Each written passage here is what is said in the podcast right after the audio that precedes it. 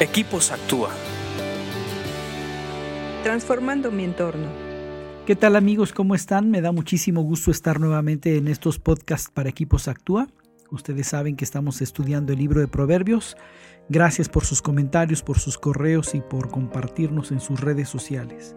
Vamos a continuar y vamos a ver Proverbios 10, 12. Y dice así, el odio provoca peleas, pero el amor cubre todas las ofensas. Este sencillo proverbio, que como otros que hemos estudiado parecen tan obvios, pero son tan profundos. A veces cuando no perdonamos, eh, nos lleva a la amargura, lo hemos visto, pero también nos lleva al odio. Y a veces es con personas cercanas o amigos o el jefe que estamos heridos, no pasamos por alto la ofensa, no hemos perdonado y nos lleva al odio. Y el odio lo que produce son peleas. El odio lo que produce es guerra. Sin embargo, dice que el amor cubre todas las ofensas. Y aquí vemos que el amor está aún más que el perdón. De hecho, el perdón es una muestra del amor.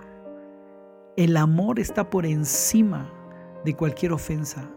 Intencionalmente el amor cubre las ofensas.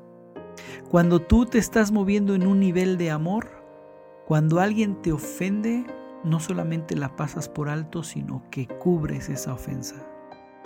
Si alguien dice, pero mira lo que te está haciendo, tú cubres al ofensor y cubres la ofensa porque lo amas y el amor se manifiesta cubriendo las ofensas del que te está agrediendo. ¿Se acuerdan cuando Jesús dijo, ¿cuáles son los dos mandamientos más importantes de la Biblia? Dice, amarás a Dios con todo tu corazón, con todas tus fuerzas y amarás a tu prójimo como a ti mismo. Creo que una parte importante de ser sabios es tratar de elevarnos a verdaderamente amar, para que cuando te ofendan, cubras la ofensa. Y que no dejes de perdonar y después te lleve a la amargura y al odio y lo que sea seas, eh, te conviertas en un generador de guerra y de violencia.